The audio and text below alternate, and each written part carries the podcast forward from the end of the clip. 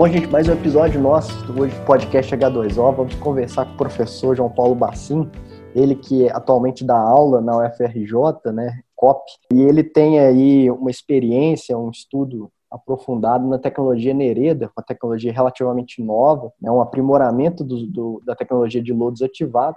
Obviamente que ele também atua em outras pesquisas, né, na graduação, na pós-graduação, mas vamos focar hoje especificamente nessa tecnologia. E eu queria agradecer, né, primeiramente, o professor pela disponibilidade de conversar com a gente e queria que ele se apresentasse e contasse um pouco né, da sua história de carreira, da, da pesquisa que ele né, começou, que ele se enveredou né, nessa tecnologia Nereda e também da sua atuação aí no setor de saneamento. Então, boa tarde a todos. É um prazer aí participar desse podcast H2O, que é tão prestigiado, discutindo temas interessantes relacionados com água, incluindo saneamento, meio ambiente e recursos hídricos. Então, desde já agradeço o convite. Meu nome é João Paulo Bassim, sou professor da Universidade Federal do Rio de Janeiro e trabalho na área de tecnologia ambiental. E desde a iniciação científica na Universidade Federal de Santa Catarina, onde, onde tudo começou já há alguns anos, eu desenvolvo pesquisas nessa área de tecnologias ambientais. Depois eu continuei meus estudos de pós-graduação na COP, na UFRJ, onde fiz mestrado e doutorado, sendo que esse último também realizei na Universidade Técnica de Delft, na Holanda, na qual eu acabei também concluindo doutorado após passar um tempo lá. E foi nessa instituição holandesa que eu aprofundei os estudos na tecnologia de lodo granular aeróbio que a gente vai discutir hoje hoje, já que eles foram os desenvolvedores do processo. Então foi um período de muito aprendizado e muito importante para minha formação acadêmica. Em função dos conhecimentos que eu adquiri lá na Holanda, a gente fez um capítulo dedicado somente à tecnologia de lodo granular aeróbio no livro que o nosso grupo escreveu sobre processos biológicos avançados para o tratamento de efluentes. Lá em 2011, eu acredito que foi o primeiro material em livro-texto no Brasil sobre essa tecnologia e que contribuiu para que muita gente se interessasse pelo, pelo tema específico de granulação aeróbia. Naquela época, poucos grupos de pesquisa trabalhavam sobre esse processo de tratamento no país. Eu lembro que eu participei de um painel no congresso da ABS 2013, em Goiânia. Eu estava conversando aí com o Lucas, e juntamente com outros professores da área de saneamento, e que teve como tema de discussão as mudanças no tratamento de esgoto ao longo dos anos. E eu fiquei responsável por discutir se a granulação aeróbia já era realidade. E era, naquela época, já em 2013, sete anos atrás, né, já era realidade com plantas em escala real, funcionando em alguns locais do mundo. E mais de 95% da audiência da sessão uh, do Congresso, que estava prestigiando essa sessão, era uma sala com umas 300, 350 pessoas, não conhecia a tecnologia quando eu questionei quem já havia ouvido falar sobre ela. Hoje são diversos grupos no Brasil trabalhando com a tecnologia, o que é muito bom, porque é a partir de colaborações que a gente vai evoluir nesse tema e permitir que a tecnologia seja usada da melhor forma nas condições e realidade nacional. Em linhas gerais, o principal foco da minha pesquisa é em biotecnologia ambiental, procurando utilizar o potencial de micro-organismos, tanto para despoluir águas residuárias domésticas, esgoto sanitário, por exemplo, industriais, efluentes industriais, e também remover compostos nocivos ao meio ambiente e gerar subprodutos e recursos a partir de resíduos. Bom, então a gente vai falar um pouco né, desse processo Nereida. Eu queria que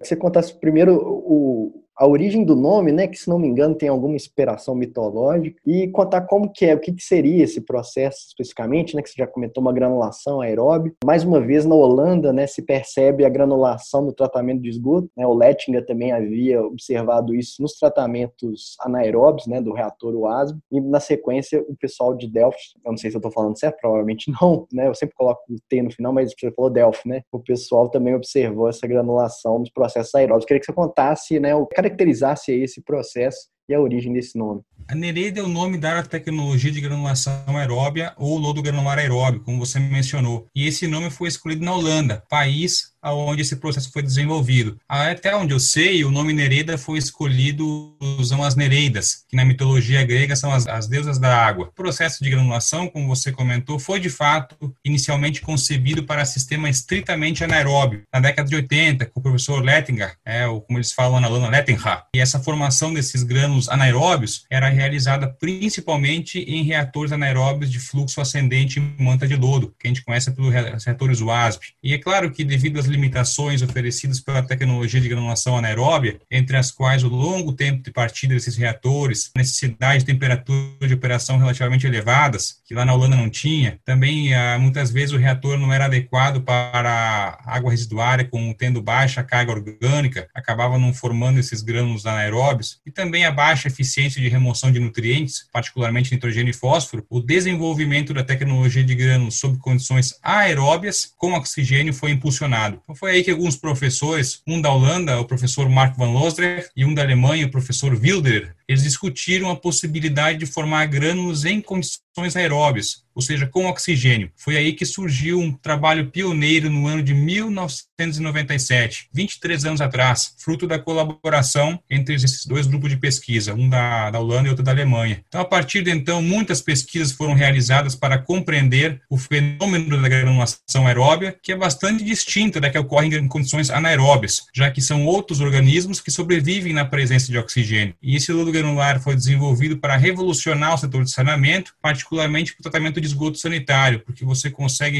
remover simultaneamente em uma única, um único reator, uma única unidade reacional, a matéria orgânica e os nutrientes. E como esse lodo granular são verdadeiras bolinhas de biomassa, tá? ele sedimenta muito rapidamente. A velocidade de sedimentação pode chegar a 90 metros por hora, enquanto o lodo ativado convencional chega no máximo a 10 metros por hora. Então, tem uma diferença de 9 vezes na velocidade de sedimentação do lodo. Com isso, você consegue separar facilmente o efluente tratado do lodo e obter um líquido bastante clarificado. E isso, claro, que representa uma grande vantagem da tecnologia, pois você pode até mesmo dispensar a decantação secundária caso você opere o reator no modo de batelar sequencial. E aí a gente, acho que a grande pergunta, né, esse estudo da granulação é em quais condições, né, que você consegue uh, esse efeito, esse evento, né, da, da, biomassa de se transformar nessas pequenas bolinhas aí com grande capacidade de sedimentação. Essa é a pergunta que sempre surge, né, como formar, né, o lodo granular a partir de um lodo que não é granular. Existem diferentes ideias e hipóteses a respeito da formação de grânulos aeróbios e há inúmeros estudos que propõem mecanismos na tentativa de descrever o processo de granulação. Mesmo assim, tendo tantos estudos, não há ainda um consenso a respeito de como você transforma um lodo floculento em um lodo granulado. Nos primeiros estudos, lá na década de 90, mencionou-se um possível papel importante de ciliados e fungos, que serviriam como suporte para o desenvolvimento de bactérias, e depois as bactérias, então, acabavam se juntando e formando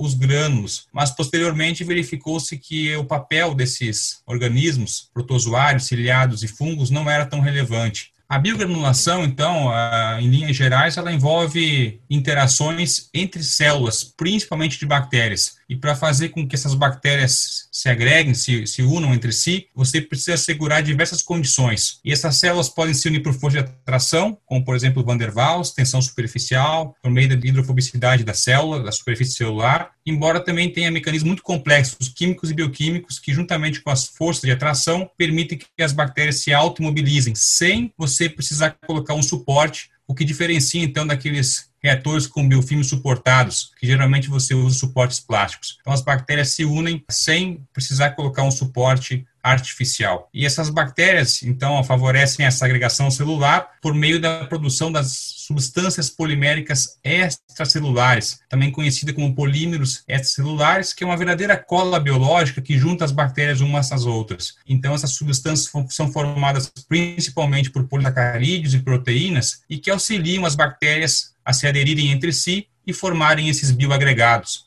que é o lúlo granular. Então é preciso, para que as bactérias gerem bastante exopolissacarídeo, que é essa cola biológica para se unir, criar uma pressão de seleção para que elas sejam forçadas a secretar essas substâncias, tá? E formar essas bolinhas de lodo granular. E como é que você consegue então fazer com que as bactérias uh, sejam forçadas para produzir esse tipo de substância e se unir? Bom, primeiro você pode empregar diversas condições operacionais aos reatores, escolhendo-se, por exemplo, a configuração mais adequada, a carga de substrato alimentada, o modo de alimentação do reator, entre outros parâmetros importantes. Um dos parâmetros-chave é o tempo de sedimentação que você pratica nos chamados reatores em batelara sequencial, que são aqueles que são operados de forma intermitente, com as fases de enchimento, aeração, e a sedimentação que tem que ser bem rápida, para você selecionar apenas um lodo que sedimente rapidamente e ocasione o achalto, o arraste de lodo floculento. E assim você seleciona apenas o lodo que sedimenta rapidamente, o lodo granular. E também tem uma fase de descarte final, como todo o ciclo do reator em batalha sequencial. E essa última etapa de descarte, ela pode formar uma fase separada no ciclo ou ocorrer simultaneamente ao enchimento. Muitas vezes o reator é enchido por baixo do reator e acaba que você pode descartar e alimentar de forma simultânea, ganhando um tempinho aí no ciclo, minimizando o tempo total do ciclo do, do reator em batelária sequencial. Além dessa estratégia de usar reduzidos tempos de sedimentação nesses reatores, é importante também você selecionar alguns organismos que são conhecidos por favorecer a formação das estruturas microbianas compactas. E, em geral, essas bactérias que favorecem a granulação são bactérias que crescem em taxas reduzidas. E aí, fazendo com que você selecione essas bactérias de crescimento lento, você evita, por exemplo, a proliferação de bactérias filamentosas que podem deteriorar a estrutura dos grânulos. Outra questão importante é a tensão de cisalhamento que é provocada pelo aporte de ar. Os grânulos se chocando entre si formam uma estrutura compacta bem arredondada,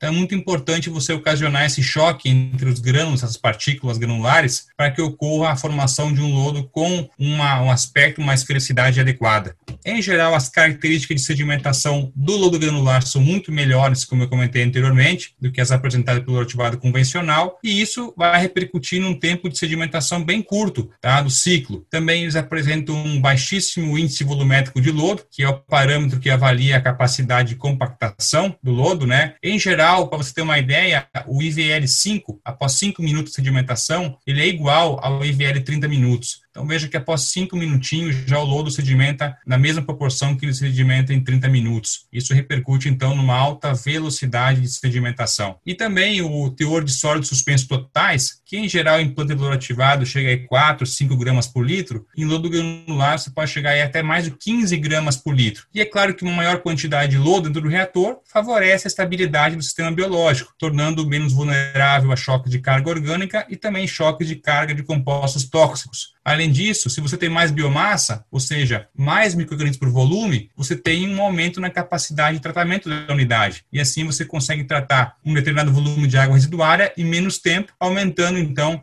a produtividade do tratamento. Bom, eu fiquei né, nessa resposta, então eu fiquei com algumas dúvidas que vieram a, além, né? Por exemplo, no caso da aeração, nesses processos, o que é mais favorável para fazer esse, permitir esse choque que você comentou dos grãos, né? Uma aeração mecanizada por, por bombas rotacionando no topo dos reatores ou sopradores de ar? Qual, qual ali é mais indicado? E essa questão da seleção, ela se dá por essa uma questão de gravidade, né? De, da hidrodinâmica do processo. Você comentou por bateladas. É possível fazer também esse processo né, de uma alimentação contínua, um reator de, de fluxo contínuo? Bom, é, em geral se usa sobradores, as bolhas podem não ser, não, não tem necessidade de ser uma bolha muito fina, é, pode ser uma bolha mais grossa, até porque a bolha quando vai acendendo no tanque, ela vai se chocando com o lodo e vai diminuindo sua dimensão. Então, em geral, se usa sobradores normais. Em relação ao que você perguntou do sistema ser uh, contínuo em batelada, em geral, você usufrui dessa característica do lodo se sedimentar tão rapidamente que se você operasse ele de forma contínua, você teria que ter um decantador e o retorno do lodo para o reator. E esse lodo é muito pesado, então acaba que você teria uma dificuldade de fazer com que ele retornasse. Fora que o sistema de bombeamento poderia também desgranular o lodo. Existem sim trabalhos hoje em dia na literatura sobre a operação do reator granular em sistema contínuo, mas isso em geral não é operado na prática. Caso contrário, até a própria a empresa que ele tem o processo iria começar a empregar nas plantas o sistema contínuo. Mas você usufruindo da capacidade de sedimentação na biomassa, que é tão rápida, você acaba que não vale a pena você levar para um decantador e fazer o retorno do lodo, o que seria necessário no sistema contínuo. Sistema batelada, você tem uma fase rápida de sedimentação, acaba que grande parte do ciclo é para a fase de reação, né? Fase que vai ocorrer a remoção dos poluentes do esgoto. Bom, e uma outra dúvida nesse caso é que eu fiquei em relação ao lodo, né? O lodo excedente que vai se acumulando ao longo do tempo, né? Quando você faz o descarte, qual é a característica dele, né? Ele se parece mais com aquele lodo de lodos ativados convencional, que ainda é muito reativo, ainda precisa ser estabilizado, ou ele já tem uma característica mais mineralizada, uma idade mais avançada, como o lodo de, de aeração prolongada? Em geral, o lodo precisa sim ser estabilizado. Ele tem uma alta concentração de matéria orgânica mesmo que você opere com uma idade do lodo maior, 20, 30 dias, você acaba ainda tendo um lodo que precisa ser estabilizado. Em relação à sua composição, ele é bastante distinto do lodo ativado, possui maior quantidade de exopolímeros e você consegue também eh, desaguar ele de forma razoavelmente bem. O grande problema é, claro, você precisa estabilizar esse lodo aí. Ele não é, não sai estabilizado no reator, não. Em geral, a, a própria, as próprias plantas podem ter um digestor de lodo para digerir esse lodo na, na planta, diminuir o seu potencial de putrefação. Algumas plantas são munidas dessa estabilização e outras não. Aí depende aí da configuração do, do transporte do lodo para o aterro, etc. Você comentou, né, que essa modalidade tem capacidade de remover nitrogênio e fósforo, né? Né? Então, eu queria que você pudesse explicar é, o mecanismo que se dá para essa remoção, comparativamente aí aos outros processos também biológicos de remoção de, nutri de nutrientes, né, nitrogênio e fósforo, é, no caso de Bardenfor, Foredox, né, de três estágios, cinco estágios, que você fica oscilando, né, as condições de aeróbia para anóxica, para anaeróbia, enfim, qual que é as diferenças aí entre um processo e o outro? Em sistema de lodos ativados com remoção biológica de nutrientes, há necessidade de diversos tanques que têm que ser mantidos em condições anaeróbias, anóxias e aeróbias, como você comentou. Fazendo isso, você vai permitir o desenvolvimento de bactérias que removem fósforo, né? Os conhecidos como organismos acumuladores de polifosfato ou bactérias poli-P. Também vai permitir a proliferação de bactérias nitrificantes, que realizam uma conversão do nitrogênio amoniacal que é a forma predominante de, nitrogênio no esgoto, é nitrato, e também de bactérias desintrificantes que reduzem o nitrato a nitrogênio gasoso, removendo então esse nutriente do meio líquido. Assim você consegue, por meio desses, desses tanques mantidos em diversas condições redox, um sistema capaz de remover carbono, nitrogênio e fósforo, cada qual em seu compartimento específico. E você vai precisar realizar diversas recirculações entre os tanques para que se possa levar o produto de um organismo de um tanque para o outro, onde esse produto servirá como substrato para outro organismo e assim por diante. Então, esses sistemas contemplando diversas unidades mantidas em condições anaeróbias, anóxicas e aeróbias são bastante complexos de operar e resultam em um alto consumo de energia de bombeamento entre esses tanques mantidos em diferentes condições. Exemplos, como você comentou, são o Bardenfo, né, de 13 e 5 estágios e, por exemplo, o sistema da Universidade uh, do Cabo, né, que é o sistema UCT, que é um bastante conhecido, tanto a versão convencional como a modificada. Os mecanismos para remoção de nutrientes com os grãos aeróbios são basicamente os mesmos dos processos baseados em lodo ativado. Qual é a principal diferença? É que no lodo granular, os processos biológicos não ocorrem em diferentes compartimentos, não ocorrem em diferentes tanques, mas de forma simultânea dentro do próprio grânulo, que contém camadas anaeróbias, aeróbias e anóxicas. Assim, você pode alcançar a remoção de fósforo e a remoção de nitrogênio pelo processo de nitrificação e desintrificação simultâneas em uma única unidade reacional, um único reator, fazendo com que o sistema de tratamento, então, seja bastante compacto. Além disso, se você combinar a operação do reator em batelárias sequenciais, precisa mais do decantador secundário, como eu falei, e que é claro que a gente sabe que o decantador secundário ocupa grandes áreas da planta. Então você pode ter uma economia de espaço de 70 a 75%. Veja que é uma grande economia de área instalada. Então a tecnologia de lodo granular aeróbio, quando comparada com os processos convencionais que fazem uso de biomassa floculenta, biomassa dispersa, apresentam inúmeros, inúmeras vantagens sob o ponto de vista técnico operacional. É claro que para que tudo isso seja possível, é importante tomar cuidado ao se operar o reator, no sentido de favorecer a presença de diferentes condições que sejam necessárias para a ocorrência desses processos simultâneos de remoção de carbono, nitrogênio e fósforo. Variáveis como, por exemplo, o modo de alimentação do reator, o teor de oxigênio dissolvido e a idade do lodo devem ser cuidadosamente controlados para permitir uma boa dinâmica da remoção desses compostos e um equilíbrio entre as comunidades microbianas. Você comentou da, de não ser necessário esse decantador secundário, mas no caso ainda se faz necessário o decantador primário, né, para remover partículas sólidas mais grosseiras e principalmente uma parcela aí da, da, da matéria orgânica particulada. É, e o, o, próprio reator em si, você comentou que há uma maior densidade do, do lodo, então ele, ele, normalmente ele é menor em, em área e consequentemente consequentemente, né, volume, consequentemente em área, comparado aos modelos convencionais de lodos ativados? Sim, o volume é bastante mais é, é, muito mais compacto porque acaba que, como eu falei anteriormente, você tem uma alta concentração de biomassa, de lodo, e com uma alta concentração de biomassa você pode ter uma relação alimento-microorganismo muito maior que você pode eh, aplicar. E aí é claro que a carga orgânica que você pode aplicar ao sistema é maior e você consegue tratar mais esgoto em menos tempo e em volume menor também. Acaba que você torna o sistema muito mais compacto porque você tem mais biomassa dentro do sistema. E o decantador primário, sim, é muito importante, não somente ele, como também o tratamento preliminar. É muito importante que tenha um bom tratamento preliminar, tá? evitando qualquer tipo de gordura em excesso no reator que pode dificultar a granulação e também a decantação primária é importantíssima para evitar que você tenha muito lodo fino chegando no reator que vai dificultar também a concorrência, digamos assim, entre o granular e o lodo floculento. Não, não, é muito comum aqui, pelo menos no Brasil, no preliminar ver estruturas, né, por exemplo, a stripping, algum processo que remova óleos e graxas, né, tensoativos de forma geral, no, no preliminar. É, é uma demanda, né, um requisito para esse tipo de, de tecnologia na hereda? Em geral, sim. As plantas são munidas de caixas de areia, inclusive algumas com aeração, que você consegue remover tanto a areia quanto a camada lipídica ou oleosa do, do esgoto. Acaba que você consegue remover duas numa uma cartada só nesses dispositivos. Então, é importante sim ter um dispositivo de separação de gordura que pode estar associada com a separação da areia dentro do sistema preliminar. Bom, e aí a gente estava,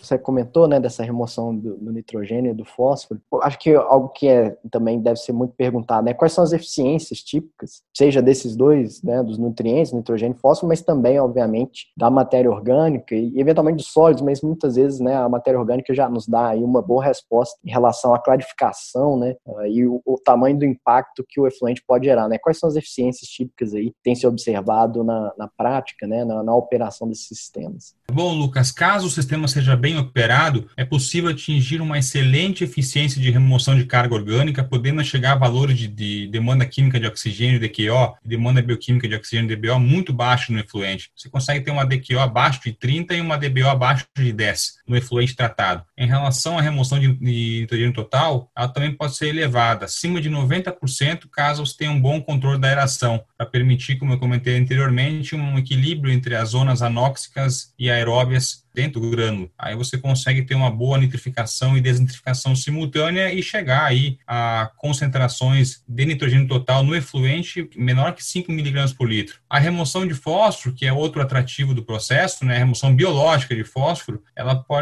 você pode ter um, uma concentração efluente abaixo de 1 miligrama por litro, caso a operação seja adequada no sentido de favorecer aqueles organismos responsáveis pela remoção de fósforo, né, os acumuladores de polifosfato. É claro que chegar a 1 miligrama por litro é uma tarefa árdua, não é fácil e muitas vezes aí, em função da legislação, você tem que recorrer a alguma precipitação química para auxiliar o biológico a atingir esse, esse descarte tão baixo de fósforo, né? Em relação à remoção de sólidos totais, ela também é elevada, pode atingir um, um teor de sólidos suspensos totais abaixo de 20 miligramas por litro no efluente. É claro que algumas vezes tem que ter uma etapa de pós-tratamento. Então, caso tenha necessidade de um descarte mais exigente ou reuso da água mesmo, tem que ter uma etapa de polimento. O que, que você usa? Você pode usar um filtro de areia ou até mesmo membranas para que o sistema contemple uma excelente remoção de sólidos particulados no efluente. Em geral, não tem decantação secundária, como eu falei, até porque os reatores operam em batelada, então você não, não, não faz sentido ter uma decantação secundária, porque o lodo sedimenta muito rápido. Então, alguns sólidos que porventura saem do reator, você pode separar por esses tipos de etapas de polimento. Filtro de areia ou, mais avançado, membranas. Bom, e aí a gente entra numa outra característica, né, que é importante de levantar, qual é,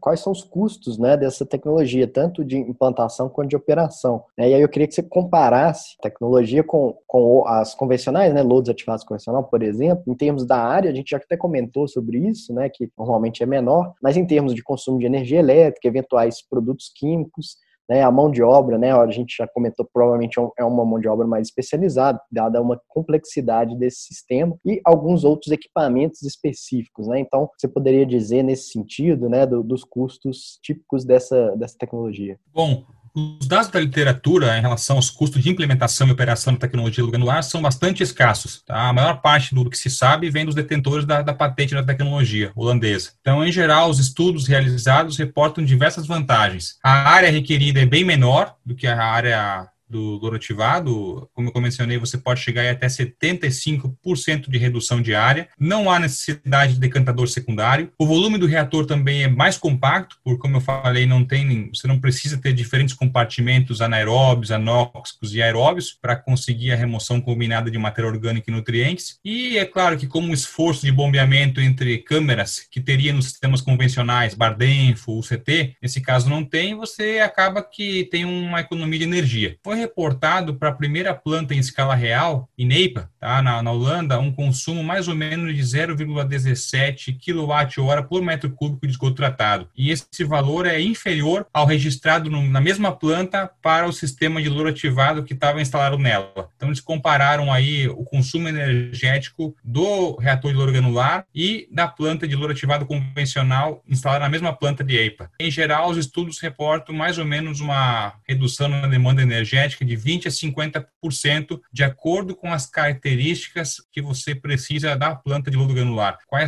qual é o requerimento do efluente? Ah, Outra questão importante é a mão de obra especializada, né? Para você operar um sistema tão complexo que é o lodo granular, você precisa ter um alto nível de automação. E, em geral, esses reatores que operam de forma cíclica, né, em batelada sequencial, você precisa ter um controle acirrado das fases do ciclo. E isso, é claro, que exige um sistema supervisório muito robusto. E isso vai aumentar os custos de implementação, de instalação na planta, né? Então, você economiza algumas coisas, como o custo de energético, custo de operação, OPEX, acaba que você vai ter um custo maior um pouquinho para implantar o sistema que você precisa ter um sistema de controle, um supervisório muito robusto, até porque o sistema opera em bateleiras sequenciais e para você fazer uma sincronização das fases do ciclo, se tiver mais reatores em paralelo para permitir a entrada e a saída de esgoto simultânea, você precisa ter um controle muito acirrado desse da sequência da batelada, né? Como eu, como eu comentei anteriormente, também o preliminar tem que ser muito bem feito e aí você vai ter que colocar alguns sistemas mais robustos para tentar barrar a entrada, por exemplo, de óleos e graxas no reator biológico. Bom, então, depois dessa questão né, do, dos custos, né, como, como que está aí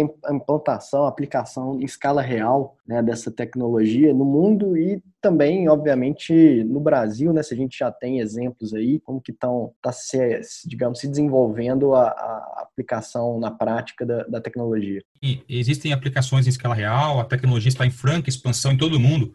Pelos dados divulgados pela empresa que detém o processo, são mais ou menos 70 plantas em operação ou ainda sob construção. E essas plantas estão instaladas em diversos países. Na Holanda, com várias plantas. É claro que na Holanda tudo começou, então lá que começou as primeiras plantas em escala real, inclusive a primeira que eu acabei mencionando anteriormente, em EIPA, né, que foi inaugurada em 2011. Austrália, Bélgica, Brasil, França, Irlanda, Reino Unido, Estados Unidos e outros países já têm a tecnologia em funcionamento ou em construção. Só no Brasil, eu diria que são mais de 10 plantas, muitas ainda na fase de construção. Tem as plantas de Deodoro, no Rio de Janeiro, que eu até tive a oportunidade de acompanhar a partida dela para os Jogos Olímpicos de 2016. Rio Claro, São Paulo, também está em operação. Limeira, São Paulo, acho que está tá, tá ainda em construção. Em Recife, são quatro plantas. Tem ainda a planta de Goiânia, Palmas, no Tocantins, e entre outras que eu não me, não me acordo agora. E essas plantas aí foram dimensionadas para receber vazões desde mais ou menos 10 metros cúbicos por hora, que corresponde a 2,7 litros por segundo, por exemplo, na Holanda, para um efluente industrial, uma vazão baixa, até 50 mil metros cúbicos por hora, que dá mais ou menos 14 mil litros por segundo. Essa eu acredito que seja a maior planta concebida na Irlanda, em Dublin e o equivalente populacional atendido varia de 20 mil a 2 milhões e 400 mil. Essa última também na, na, na, Irlanda, é a mesma planta. No Brasil, a planta com maior vazão, pelos dados da empresa, é a planta de Jaboatão, no Recife. Ela tem uma vazão de pico aí de 10 mil metros cúbicos por hora e a menor vazão é em Sumaré, em São Paulo, com uma vazão de pico aí mais ou menos de 1.500 metros cúbicos por hora. Bom, você já comentou, né, o que eu ia perguntar, essa aplicabilidade de diferentes portes, né, tanto de vazão e, obviamente, de população equivalente. Agora, uma, uma outra dúvida, né, como a gente comentou, essa, essas condições muito específicas de, de granulação do lodo, que você até comentou que se houvesse um decantador secundário recirculando esse lodo, poderia desagregar, desgranular, né, o processo. Eu queria saber a robustez dele, né, então, sim, em termos de, de variações de pH ou choques de carga orgânica, variações de temperatura, né, que a gente observa muito no Brasil, né, é, às vezes até mesmo poluentes tóxicos quando há algum tipo de descarte não, não doméstico na rede de coleta né, de, de esgoto doméstico, enfim, uh, o, qual a gente pode avaliar é a robustez desse processo, que ele consegue manter aí uma mesma, uma boa eficiência né, de, de operação, mesmo com essas oscilações aí do esgoto na entrada.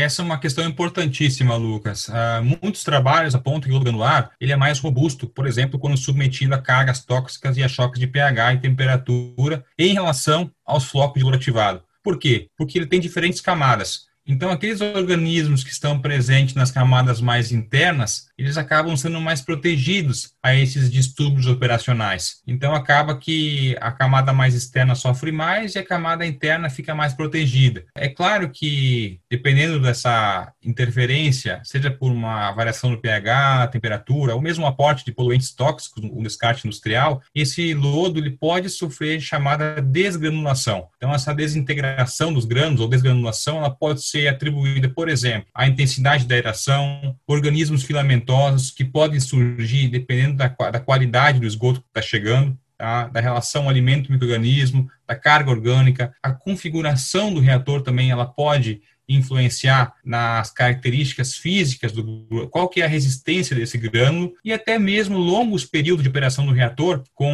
um certo descuido em relação ao controle da idade do lodo pode levar a um lodo velho que tenha uma taxa de desintegração elevada. Então, eu diria que, apesar de todas as vantagens do processo, ele precisa ser muito bem cuidado, caso contrário, você vai acabar tendo essa ruptura, essa desintegração das bolinhas de lodo granular. É um, é um, é um tópico que está muito em evidência nas pesquisas, tá? Como você evitar esse tipo de situação e que muitas vezes surge sem você saber o motivo. Então tem que tomar muito cuidado, sim, e é uma questão importante que deve ser averiguada com mais profundidade. Como evitar a ruptura e a desgranulação do lodo a longo prazo durante a operação do reator?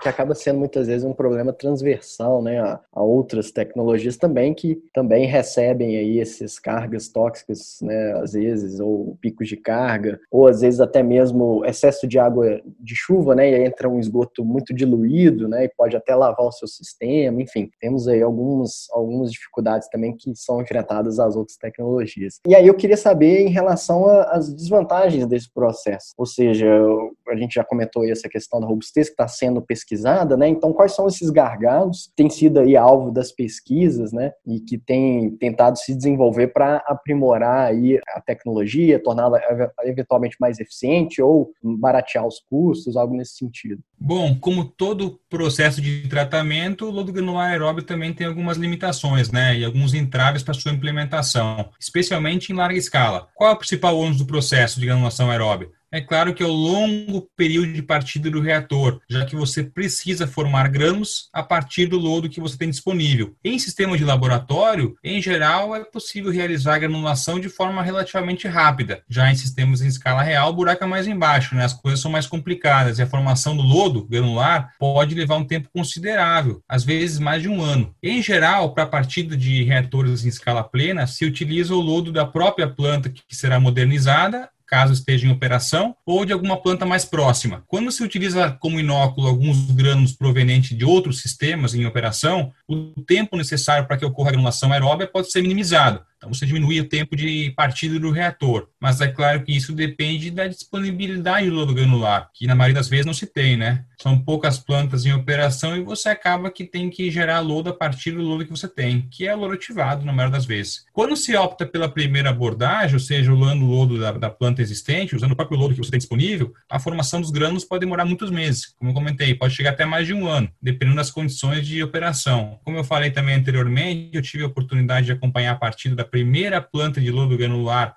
aeróbio da América Latina, que é aqui no Rio de Janeiro, em Deodoro, ela foi inaugurada para os Jogos Olímpicos de 2016. Ela foi concebida o tratamento de mais ou menos 750 a 1000 litros por segundo. E essa planta foi inoculada com o louro ativado, que estava disponível na, na planta antiga, e monitorada por vários meses. A planta sempre atendeu à legislação durante o período de monitoramento inicial e ela foi alimentada durante aquela época com um esgoto bastante diluído, uma DBO e uma DQO de 60 e 150 miligramas por litro, respectivamente. Então, uma carga orgânica baixíssima. E isso dificultou um pouco a granulação. Então, após aí 8 a 9 meses de trabalho, apenas 5% da biomassa dentro do reator, do lodo, era grânulo, que tinha uma dimensão acima de 0,2 milímetros que é a definição para ser considerado lodo granular. Acima de 0,2 milímetros, tá? ou 200 micrômetros, você tem um lodo granular. Abaixo é um lodo floculento. 95% ainda, mesmo depois de todo esse tempo de operação, ainda era lodo floculento. Era um lodo floculento, mas tinha uma excelente capacidade de sedimentação. Então era um, um lodo maiorzinho, uns flocos maiores mas também não eram grãos. Então, esse foi uma dificuldade que se teve quando se trabalhou com um esgoto bastante diluído na planta do Rio de Janeiro. Outro entrave da tecnologia de granulação aeróbia se refere à incerteza quanto à estabilidade e robustez dos grânulos em função dos problemas operacionais. Como um sistema é avançado, avançado também tem que ser o sistema de controle, como eu também mencionei anteriormente. Caso contrário, você não tem uma operação estável. E como esse processo é intermitente, ou seja, opera em batelárias sequenciais, para você ter esgoto chegando e saindo todo o tempo, tem que ter vários reatores em paralelo. Você pode trabalhar com dois, com três ou com quatro. E para garantir uma sincronia dessa operação, você tem que ter um sistema de controle muito robusto e um nível de automação muito elevado. Então, as plantas geralmente apresentam diversos sensores online para monitorar parâmetros como oxigênio dissolvido, pH, DQO, uma série nitrogenada, amônia, nitrito, nitrato, e também para avaliar o desempenho do sistema de forma remota, fazendo ajustes caso necessário. Então, isso é uma coisa importante que deve ser mencionada. O custo de implementação é caro, porque como o sistema é avançado, avançado também tem que ser o sistema de controle. Além disso, você precisa de mão de obra qualificada para operar o sistema. E a gente sabe que no Brasil a operação das ETs é deficitária muitas vezes. Então, a falta de pessoal qualificado para operar a planta e mantê-la em funcionamento, juntamente com todos os dispositivos de controle e também de operação, representa, eu diria, uma barreira para o sucesso da tecnologia nacional. Ainda também uma outra questão muito importante, que a empresa que desenvolveu a tecnologia em escala plena, juntamente com a Universidade Técnica de Delft, na Holanda, a empresa chamada Royal Haskoning DHV, ela detém as informações sobre a operação do sistema de anular, o que é natural, né? Foi, foram anos de pesquisa e desenvolvimento para que tudo se tornasse realidade. Então, as plantas Nereida ao redor do mundo são mantidas sob a responsabilidade da empresa holandesa, que detém a patente do processo e as empresas parceiras dos diversos países acabam que ajudam na operação das plantas. E isso certamente dificulta o acesso às informações em relação à operação dessas plantas aí. E é claro que isso em função de, muitas vezes, não, não ter um domínio da, da, engenharia nacional, estimula os engenheiros aqui do Brasil a tentar compreender melhor como é que o sistema funciona, como é que deve ser operado, nas condições predominantes do nosso país, né? Temos climáticos, temperaturas tropicais, como a qualidade do esgoto, também o esgoto que, que é outro esgoto que chega na estação, um esgoto mais diluído em comparação com o esgoto da Europa, né? Então você tem uma composição bastante diferente e também em função da própria necessidade de atendimento à legislação. A gente sabe que a legislação aqui é muito mais branda do que, por exemplo, na Europa, né? Então, o que, que, que perguntas que devem ser respondidas? O que, que nós queremos com o tratamento utilizando o granular? Nós precisamos remover todos os componentes de esgoto para qual a tecnologia foi desenvolvida? Ou somente alguns poluentes devem ser removidos para atender a legislação local? Então, essas perguntas, com certeza, têm que ser respondidas antes de se decidir como a planta de lodo granular deve operar se ela deve operar sobre as suas melhores características para remover todos os poluentes ou simplesmente operar para remover um ou outro poluente para adequar a legislação. Há muitas coisas, eu diria que se precisa avançar o conhecimento para expandir ainda mais a tecnologia de granulação aeróbica. Embora a gente sabe que tem muitas pesquisas que foram realizadas, também tem outros assuntos aí que não foram completamente explorados nessa área de estudo aí. Por exemplo, os mecanismos de granulação foram investigados intensivamente São diversas publicações aí para tentar explicar como é que ocorre a formação do lodo granular. Embora nesse assunto sempre haja espaço para novas investigações, né? Até se bater o martelo. A otimização também das condições operacionais para permitir o desempenho da remoção dos principais poluentes de forma simultânea, é claro que isso sempre vai demandar mais pesquisas para tentar otimizar então a remoção dos principais poluentes que se deseja remover. Então, muitas pesquisas hoje em dia, eu diria que estão voltadas para a recuperação de recursos a partir do lodo granular em excesso. Você pode extrair nutrientes, o fósforo que está aí em extinção, eu diria, né? Fósforo tão importante de você recuperar do, do, esgoto, de qualquer matriz. Tem também os biopolímeros, bioplástico, que você pode ah, extrair a partir do, do granular. É claro que você tem que ter, avaliar os benefícios de, de cada uma dessas operações, se vale a pena você tentar reaproveitar algum subproduto para agregar valor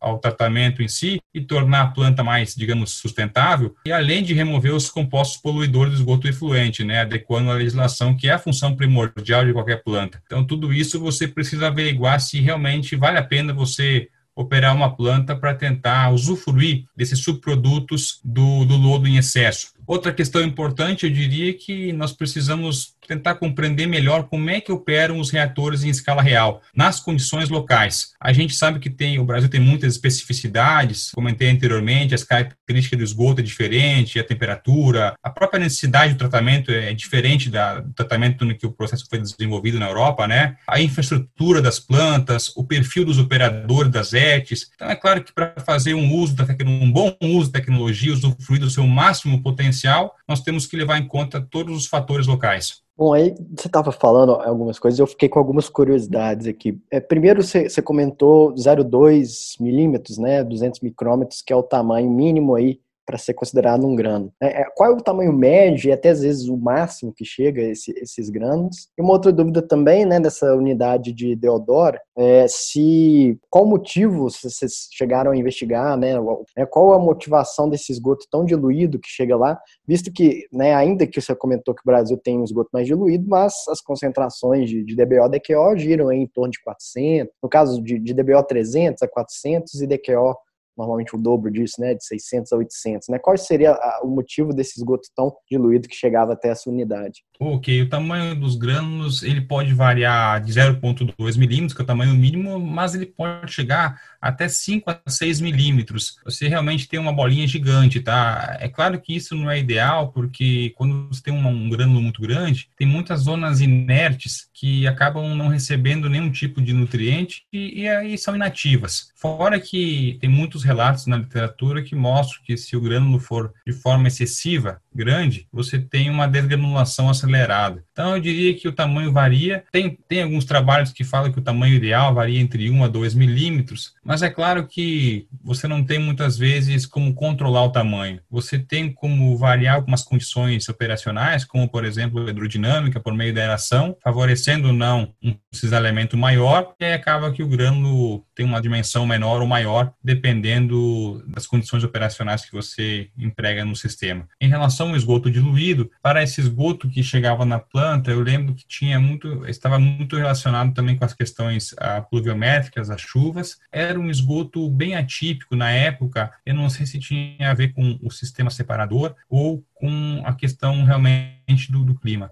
O esgoto que chegava era um esgoto muito diluído, tá? Como eu falei, uma DQO aí de 150 e uma DBO que chegava até 60 miligramas por litro. Era um esgoto atípico, tá? A gente sabe que o esgoto nacional realmente, em geral, tem uma DBO, um esgoto médio tem uma, uma DQO de 300, 350 miligramas por litro. Realmente essa planta recebia um esgoto mais diluído do que o esgoto costumeiramente é, tido como esgoto médio no Brasil. É, inclusive esses valores né, de DBO de 60 miligramas e DQO 180 é justamente a norma aqui, pelo menos em Minas Gerais, né, a norma da concentração do lançamento do efluente. Então já chegava... Do lançamento. É, o esgoto Exatamente. Tratado, né? Você já chegava com, com, com o esgoto praticamente enquadrado. Essa era uma questão também que eu levantei na época, é claro que você tem que fazer o tratamento, né, porque o esgoto é bruto, é, mesmo chegando em condições tão baixas, você tem que ter o tratamento. Mas realmente foi uma das coisas que foi discutido na época. O esgoto já chegava praticamente próximo ao padrão de lançamento. Bom, e outra coisa que você comentou sempre, né, que tem uma empresa ligada à universidade da Holanda, né, que participou,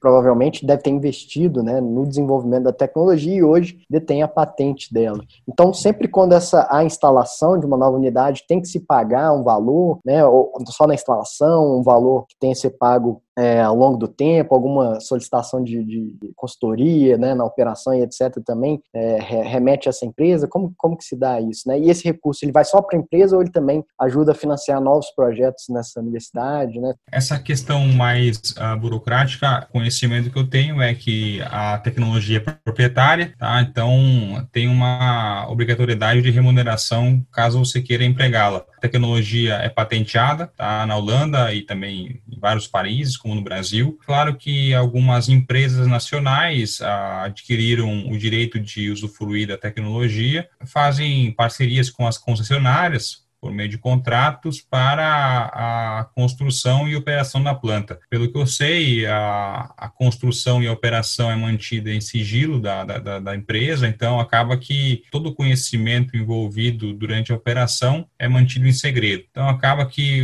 vamos supor, você vai instalar uma planta de lula granular, ela vai ser gerenciada e operada pela empresa parceira da detentora do processo holandesa. Você fica então, digamos, à mercê dessa dependência. Então, é uma propriedade tecnológica é, de um ativo que eu diria de concessão pública, mas tem essa necessidade de remuneração, sim. E, e, no caso acaba também limitando um pouco, né, igual você comentou, o próprio desenvolvimento tecnológico, científico tecnológico, né, com essa restrição, igual você falou da restrição da operação, né, acaba, às vezes vai ser é mais difícil ter esses dados, né, acesso a esses dados para poder fazer essas avaliações, né. Você tem alguma dificuldade nesse sentido? Sim, acaba que as informações que são divulgadas é, são informações de, de trabalhos de plantas reais em geral, quem reporta são o pessoal envolvido na operação da planta, né? São pessoas diretamente ligadas com a empresa. E é claro que os números reportados a gente tem que acreditar que são verdadeiros, até porque a empresa, a empresa séria, muito competente, empresa holandesa, que realmente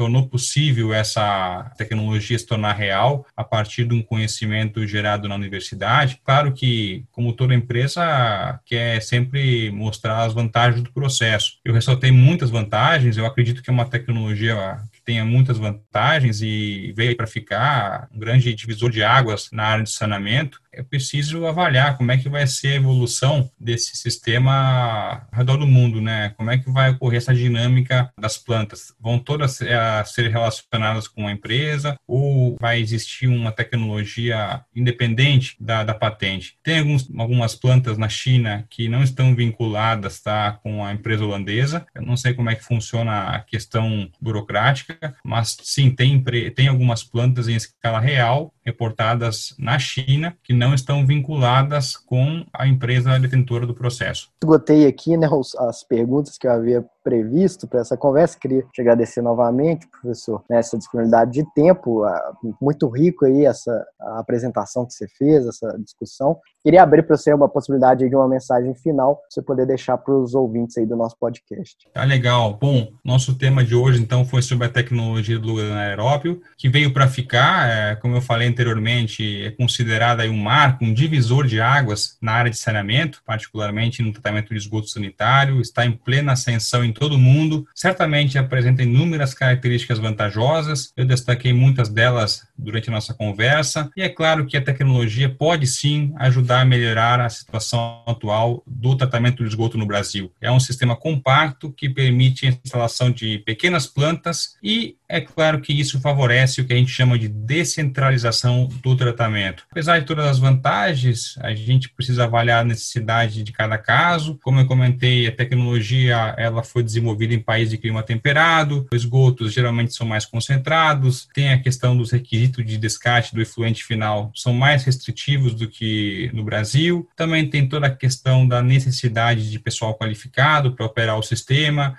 o nível de instrumentação e automação, que também tem que ser bastante avançados, né, nesses sistemas operados em batelora sequencial. Também tem que enfatizar toda a questão da estabilidade do lobo granular a longo prazo. Temos que entender melhor como é que a gente mantém uma estabilidade quando tiver algum choque de carga ou algum choque de algum composto tóxico, pH, variação de temperatura, mudanças, oscilações na carga de entrada. Tudo isso é essencial para a gente tentar entender melhor nas plantas de escala real, a escala plena. Como eu falei também anteriormente, é uma tecnologia proprietária e depende de parcerias entre as concessionárias nacionais e a empresa que detém a patente, né, e as suas parceiras nos diversos países. Diante desse contexto, é claro que a gente não pode esquecer das tecnologias que são empregadas com sucesso aqui no Brasil há muito tempo que a, a Engenharia Nacional domina. São diversos reatores, né? São os reatores WASB, louros ativados e suas variantes, tem as combinações com outros sistemas como o filtro biológico percolador, para pós-tratamento. Então, todas as tecnologias que já são empregadas no Brasil podem servir plenamente, dependendo do objetivo do tratamento e das condições que se dispõe né, para a instalação da ET. Nunca então, devemos esquecer que essa tecnologia de lulo granular aeróbio é uma opção, é uma alternativa às tecnologias nacionais que já são empregadas no país e que veio aí para tentar ocupar um espaço, um nicho tá, que possa trazer benefícios em algumas circunstâncias na qual, por exemplo, não tem muito espaço,